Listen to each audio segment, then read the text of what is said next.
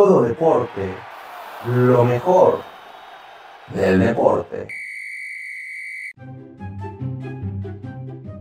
Chicos, bienvenidos a Todo Deporte, lo mejor del deporte, aquí con su servidor Junior, donde se jugó la jornada 6 de la Liga MX femenil. Vaya encuentros que se dieron, vaya, vaya duelazos. Vamos a darle un repaso a ver qué fue lo que pasó, qué sorpresas hubo, qué sorpresas no hubo.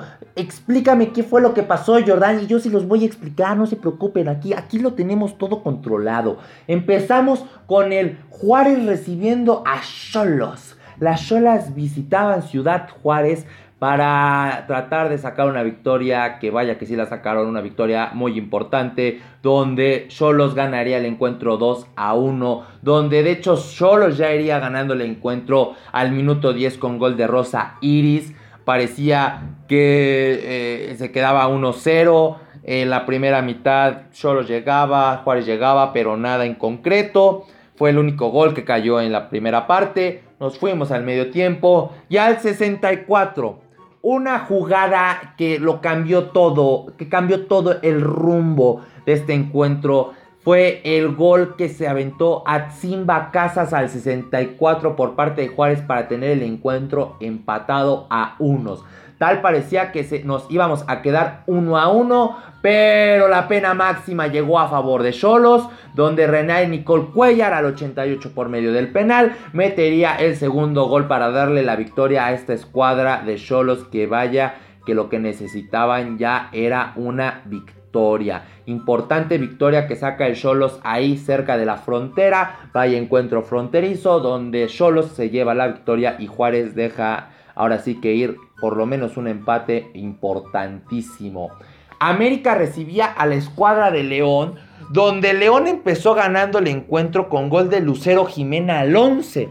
Una escuadra de León que también como que se veía perdida en el Olimpo, junto con una escuadra de América que tampoco ha tenido como que sus mejores encuentros, por así decirlo. Esta escuadra de América lo que necesita es ahora sí que ponerse a jugar más fútbol en vez de estar ahí en puro marketing de TikTok, eh, a pesar que estén promocionando una marca, pues se les paga por, por también estar jugando, ¿no? Eh, América eh, como que intentó, ¿no? O sea, intentó durante un largo periodo, no llegaba el gol, León se supo plantar, hasta que el minuto 75 Dorian Montserrat por un acierto este ofensivo, quiero decir esto, un muy buen toque de balón que tuvo el América en ese momento, fue donde por medio de un servicio, Dorian Montserrat pudo meter el gol del empate al 75, donde esta escuadra de América no encuentra el ritmo, junto con esta escuadra de León que tampoco encuentra el ritmo. Mazatlán recibía al Monterrey donde otra vez Monterrey se despacharía con la del mole, esta escuadra de Monterrey que ha sido la mejor ofensiva de la liga, gol, gol, gol, gol, gol, gol, gol, gol, gol, son las chicas del gol. Diana Laura Evangelista al 14 le daría el primer gol a, Monterrey. Después, todo bien. Mazatlán se supo defender. Eso es lo que mejor pudo haber hecho Mazatlán en todo el encuentro. Pese a que tuvo algunas llegadas, no supo concretar al final, pero de medio campo para atrás, Mazatlán supo defender un poquito bien. Eh, un poquito mucho muy bien, la verdad, porque fue hasta el 78 donde Aileen Ariana Avilés metería el segundo gol de Monterrey. Y tres minutos después, Cristina Mari Bonkenroth metería gol al 81. Esto ya para finiquitar el encuentro, pero en sí fue un encuentro donde Mazatlán, aunque cayera el primer gol, supo contener un poquito a esta escuadra de Monterrey y esta escuadra de Monterrey que lo que menos dejó de hacer fue ahora sí que generar jugadas de peligro. Vaya que eh, Mazatlán, otro eh, equipo que, que da muy buenos juegos, donde a veces se lleva la victoria y a veces da unos juegos que dices, bueno, ¿a qué estabas jugando? Atlas visitaba a Puebla, a Puebla, un juego muy cerrado para empezar. Fue un juego donde ahora sí que al Atlas le costó un poquito de trabajo. Puebla que se supo plantar, Puebla que sabía llegar, pero fue un error, ahora sí que un error defensivo que le daría a Atlas la oportunidad de meter gol por medio de la pena máxima. Penal, penal a favor del Atlas, donde nuestra goleadora estrella, ahora sí que la que ha estado en el primer lugar de la tabla de goleo desde la jornada 1, Alison Egnari al 79 metería gol para darle ahora sí que el único gol que habría en el encuentro y darle esos tres puntos importantísimos a esta escuadra de Atlas.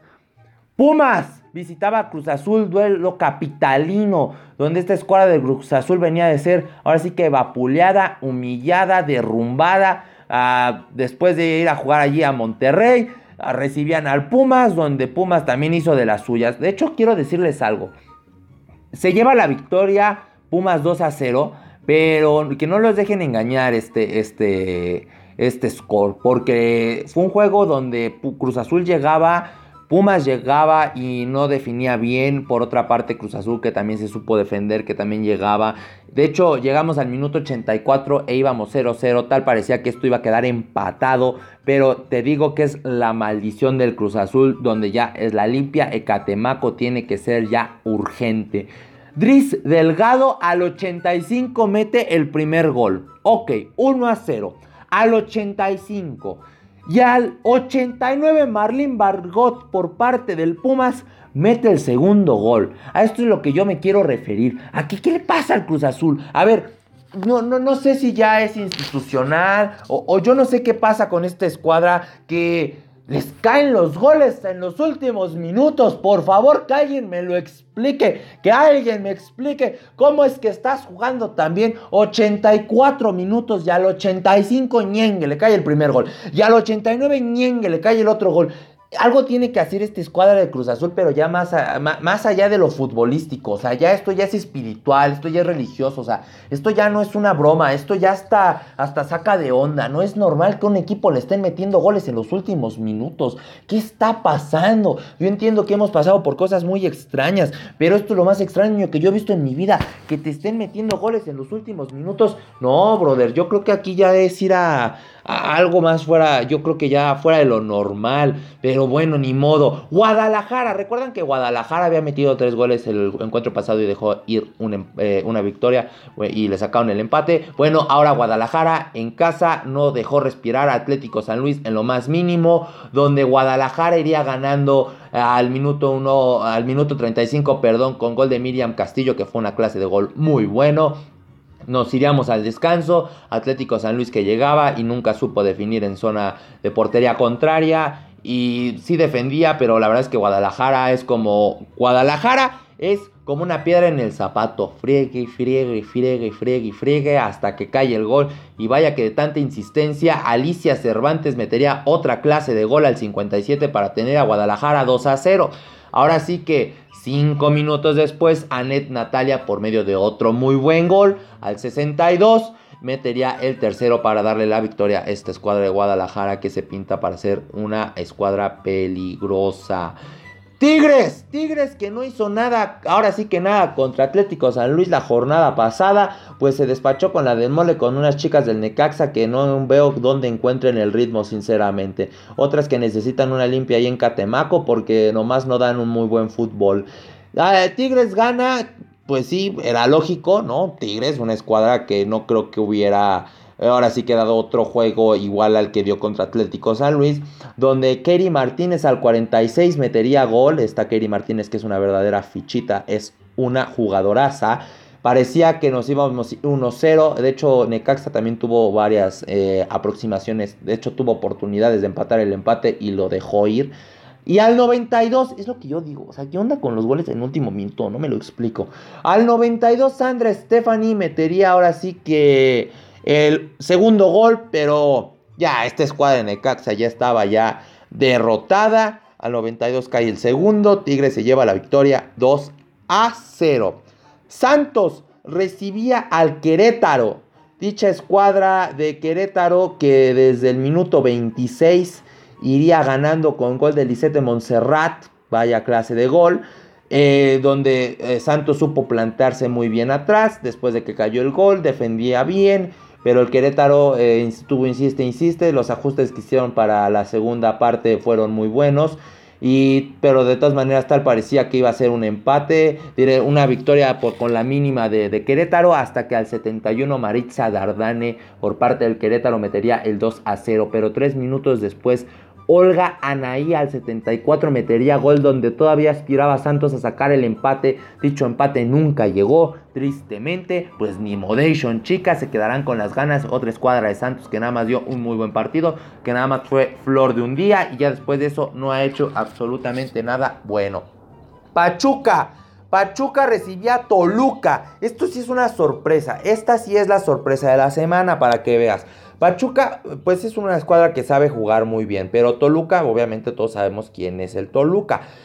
Por esta ocasión, Pachuca se lleva la victoria 2 a 0 ante esta escuadra de las Diablas Rojas de Toluca, donde Sveidi Viridiana al 4 ya le daría la ventaja a Pachuca y donde 20 minutos después Ana Paola López metería un muy buen gol para dar el 2 a 0, donde serían los únicos goles que caerían en la primera, ahora sí que toca yo en la primera parte del encuentro, porque después de eso, pues Toluca trataba y no podía. Ah, Pachuca pues intentó, pero el Toluca se llegó a plantear muy bien. Es que ese es el problema como una escuadra de Toluca, que Toluca o saca empate o gana por la mínima, pero tampoco puedes estar todo el torneo jugando de esa manera, porque cuando un equipo se te sube en el, en el marcador, pues ya si tu estilo de juego es pesado, donde 2-1, de 3-2, 1-0 son tus scores normalmente, pues obviamente agarrar ese ritmo, esa ventaja, esa confianza, pues te va a costar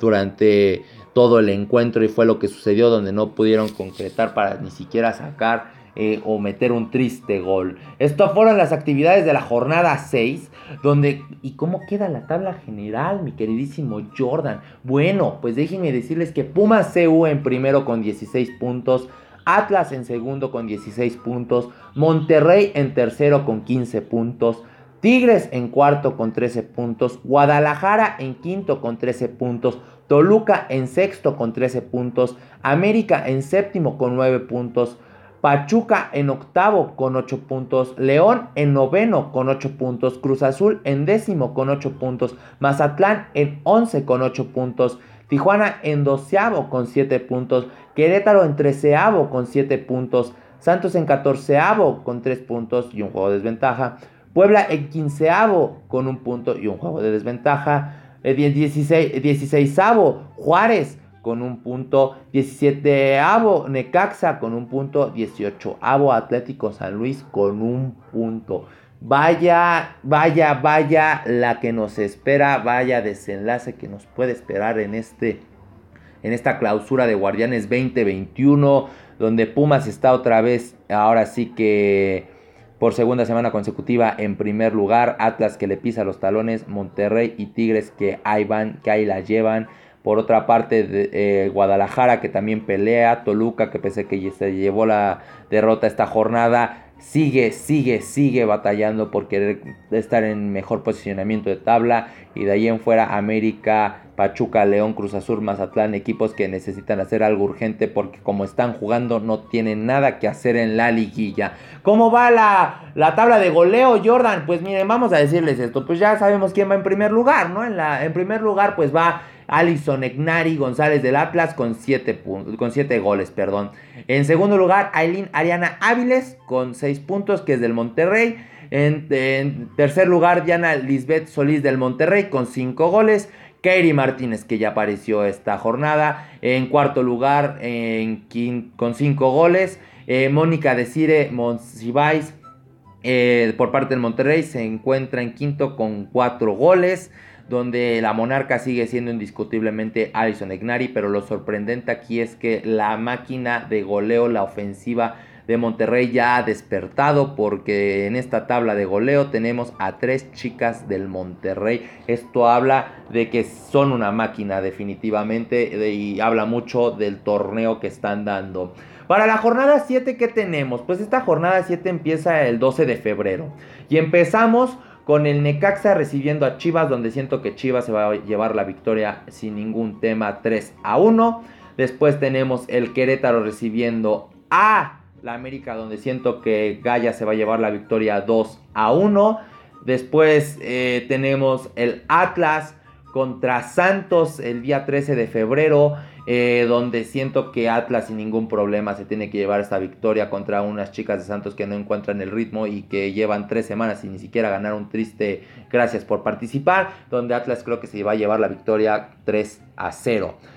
Pumas recibe a Pachuca, donde siento que este encuentro va a quedar uno a uno, uno a uno vamos a ponerle. El 14 de febrero tenemos al Monterrey recibiendo a Juárez, donde yo creo que estas chicas de Monterrey se van a despachar otra vez con la del mole, donde yo le doy un 5 a 0 otra vez. ¿Por qué me van a decir, ay, pero es que es mucho? Pues es que es la... Eh, ahora sí que es su promedio de goles, meten, eh, promedio, su promedio de goles son... Tres goles por encuentro, entonces ustedes ya verán contra una escuadra de Juárez que tampoco ni fu ni fue ese mismo 14 tenemos al Atlético San Luis contra Mazatlán, donde creo que Mazatlán se va a llevar la victoria con la mínima 1 a 0. Toluca el día 15 de febrero recibe al Cruz Azul, donde creo que van a quedar empatados 1 a 1.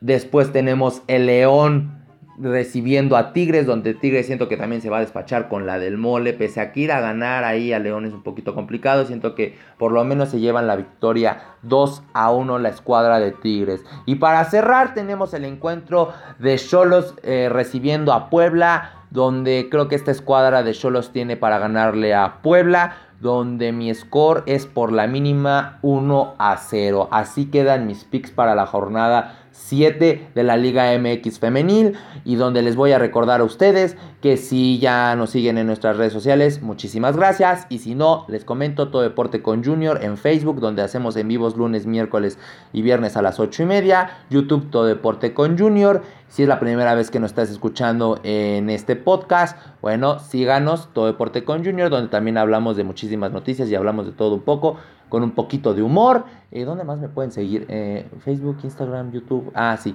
Eh, no, sí, Instagram no lo he dicho. Instagram, I am Jordan Junior-18. Es mi Instagram personal. Y pues chicos, ahí nos vemos. Buenas vibras, que la pasen bien, que las pasen bonito. Bonita semana y muchísima salud para ustedes. Bye, bye.